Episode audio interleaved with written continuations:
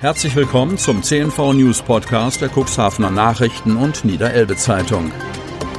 In einer täglichen Zusammenfassung erhalten Sie von Montag bis Samstag die wichtigsten Nachrichten in einem kompakten Format von sechs bis acht Minuten Länge.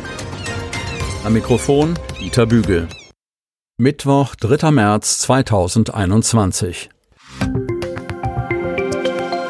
Infektionen und Todesfälle leicht gestiegen. Kreis Cuxhaven. Die Zahl der Corona-Infektionen im Landkreis Cuxhaven und mit ihr die 7-Tage-Inzidenz sind erneut leicht gestiegen. Wie der Landkreis Cuxhaven am Dienstag in seinem täglichen Lagebericht mitteilt, sind der Behörde neun weitere Infektionen mit dem Coronavirus Covid-19 gemeldet worden. Dadurch ist die 7-Tage-Inzidenz auf 77,14 gestiegen, Vortag 73,11. Die Neuinfektionen verteilen sich auf Cuxhaven mit fünf, Geestland mit zwei, Gemeinde Wurster Nordseeküste und die Samtgemeinde Landhadeln je eine. Zudem vermeldet der Landkreis zwei weitere Todesfälle im Zusammenhang mit einer Corona-Infektion. Bei den Verstorbenen handelt es sich um zwei Männer im Alter von 70 und 78 Jahren aus Cuxhaven und der Gemeinde Hagen im Bremischen.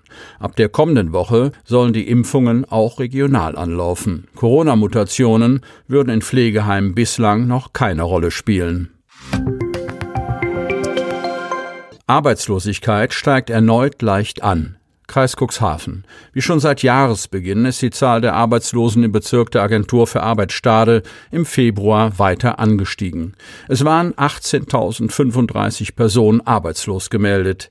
Die Arbeitslosenquote betrug 5,8 Prozent. Die Arbeitslosigkeit im Landkreis Cuxhaven betrug 6,3 Prozent, 6.634 Erwerbslose. Im Kreis Stade 6,6 Prozent mit 7.531 Erwerbslosen und im Kreis Rothenburg-Wümme 4,2 mit 3.870. Im Gebiet der Stadt Cuxhaven waren 2303 Personen arbeitslos. Das entspricht 9,2 Prozent. Im Geschäftsbereich Otterndorf waren 1560 Menschen ohne Job. Das entspricht 6,4 Prozent. Dagmar Fröhlich, Vorsitzende der Geschäftsführung der Agentur. Eine Zunahme der Arbeitslosigkeit über die Wintermonate ist saisontypisch und war auch vor Corona-Zeiten zu verzeichnen. Nach wie vor zeigt sich der Arbeitsmarkt relativ robust. Aber während der Anstieg gegenüber dem Vormonat auf die saisonale Entwicklung zurückgeführt werden kann, ermöglicht das deutliche Plus der Arbeitslosenzahlen gegenüber dem Vorjahresmonat einen Blick auf die Auswirkungen der Corona-Pandemie. Die Zahl der Arbeitslosen Arbeitslosen lag um 2.989 Personen bzw. 19,9 Prozent über dem Februarwert 2020. Die Agentur geht davon aus, dass in den kommenden Wochen die Frühjahrsbelebung einsetzt und die Arbeitslosenzahlen wieder sinken. Ein Indikator dafür sei der starke Zugang an Stellenangeboten im vergangenen Monat 32,1 Prozent mehr als noch im Januar. Im Agenturbezirk Stade gab es im Monat Februar 230 Anzeigen zu Kurzarbeit mit 2315 Personen. Damit sank die Zahl der Personen, für die Kurzarbeit angezeigt wurde.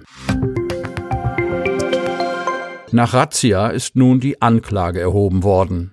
Kreis Cuxhaven. Mit einer groß angelegten Razzia ging Polizei und Staatsanwaltschaft im November des vergangenen Jahres im Landkreis Cuxhaven gegen eine Gruppe vor, die Drogen- und Menschenhandel betrieben haben soll. Jetzt ist gegen fünf Beschuldigte Anklage erhoben worden, sodass schon bald, voraussichtlich Ende Mai, der Prozess vor der großen Strafkammer des Landgerichts Stade starten könnte.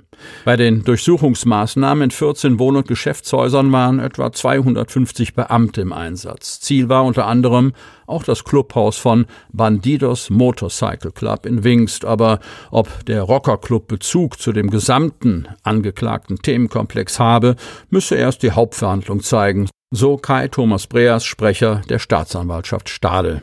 Es seien bei der Aktion kiloweise Drogen und scharfe Waffen sowie diverse Hieb-, Stich- und Stoßwaffen gefunden worden, hieß es nach der Razzia. Bandenmäßiger Anbau von nicht geringen Mengen Betäubungsmittel nannte der Vertreter der Anklage jetzt als einen wesentlichen Anklagepunkt. Es gehe um Marihuana. Aber auch der Handel von Kokain stehe im Raum. Schon Monate vor der Durchsuchung im November sei eine Marihuana-Plantage von der Polizei entdeckt worden. Weitere Vorwürfe seien Erpressung und gewerbsmäßige Zwangsprostitution. Drei Frauen sollen mehrfach zur Prostitution gezwungen worden sein. Eine ganze Menge an Delikten sei nun insgesamt angeklagt. Die Taten sollen zwischen dem 8. Januar und 24. November begangen worden sein.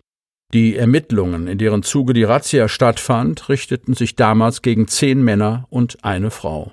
In der nun erhobenen Anklage sind fünf Beschuldigte aufgeführt, wie Breas erklärte. Neben der Frau seien vier Männer im Alter von 28 bis 34 Jahre, davon einer aus der Gemeinde Wurster Nordseeküste und drei aus Lockstedt angeklagt. Sie sind schon häufig strafrechtlich in Erscheinung getreten, so der Sprecher der Staatsanwaltschaft. Von den fünf Beschuldigten ist einer in Untersuchungshaft. Der 28-Jährige war bereits einen Tag nach der Razzia in Haft gekommen. Fast wäre auch ein zweiter Mann in U-Haft gekommen. Gegen ihn lag bereits ein Haftbefehl vor. Hier ging es um eine Ersatzfreiheitsstrafe, weil er eine Geldstrafe nicht bezahlt habe, erklärte Breas. Es bestehe hier offenbar keine Fluchtgefahr, denn der Mann stehe aktuell wegen schweren Raubes vor dem Landgericht Stade und er ist an jedem Verhandlungstag bisher dagewesen, erläuterte der Sprecher. Realnachfolge. Es sollen Gespräche laufen. Cuxhaven. Die Zukunft des Realgebäudes in der Konrad-Adenauer-Allee ist ungewiss.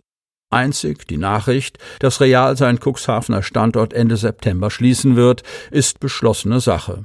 Wie es dann weitergeht, ist unklar. Das letzte Wort in Sachen Realnachfolger ist noch nicht gesprochen. Es sollen Gespräche laufen. Mit wem ist uns aber nicht bekannt, erklärt Mark Edken von der Agentur für Wirtschaftsförderung in Cuxhaven und beruft sich damit auf Informationen der Immobilienverwaltung. Auf Nachfrage bei der GRR Group, einem Unternehmen, das sich auf Einzelhandelsimmobilien spezialisiert und auch neben dem Cuxhavener Standort das Immobilienmanagement vieler Realmärkte übernommen hat, wird bestätigt, bundesweit besteht ein großes Interesse an der Anmietung der Verkaufsflächen der Realmärkte. Das gilt auch für Cuxhaven. So Matthias Struve, Sprecher der GRR Group. Zu den laufenden Verhandlungen könne sich das Unternehmen zurzeit nicht äußern. Nur so viel, Aktuell haben wir mit Real einen laufenden Mietvertrag, der auch über 2021 hinausläuft. Denkbar ist, dass ein Marktteilnehmer in das bestehende Mietverhältnis eintritt. Wir befinden uns mit dem jetzigen Mieter wie auch mit potenziellen Interessenten in Gesprächen. Sobald eine Lösung für die weitere Nutzung des Standortes erreicht sei, gebe sie das Immobilienmanagement bekannt. Und wie steht es um die elf anderen Mieter, die im Realgebäude angesiedelt sind? Dazu Matthias Struve. Die Untermieter stehen im Vertragsverhältnis zu Real und nicht zum Eigentümer des Objekts. Wir führen hier, auch mit Unterstützung der Stadt Cuxhaven, Gespräche mit den aktuellen Nutzern der Flächen und stehen in engem Kontakt mit den städtischen Verantwortlichen, um für das gesamte Objekt eine ideale Lösung zu finden. Dabei ist unser überragendes Ziel, am Standort auch weiterhin attraktive Einkaufsmöglichkeiten für die Bürgerinnen und Bürger der Stadt Cuxhaven zu bieten. Das hofft auch Mark Edken. Wir drücken die Daumen. Ein SB-Warenhaus an diesem Standort würde den Cuxhavenern nach wie vor guttun. Sie möchten noch tiefer in die Themen aus Ihrer Region eintauchen? In unserem CNV-Themen-Podcast auf Tauchgang gibt's alle 14 Tage per Interview interessante Personen, emotionale Stories und bemerkenswerte Projekte aus dem Landkreis Cuxhaven direkt auf die Ohren. Damit Sie ab sofort keine Podcast-Folge mehr verpassen, benötigen Sie lediglich einen sogenannten Podcatcher. Auf den meisten Smartphones ist dieser bereits vorhanden. Falls nicht, dann suchen Sie ganz einfach in Ihrem App Store nach einem kostenlosen Podcatcher wie zum Beispiel Spotify, Apple Podcast oder AntennaPod. Selbstverständlich können Sie unsere Podcast-Folgen auch direkt über unsere Website unter cnv-medien.de slash podcast anhören.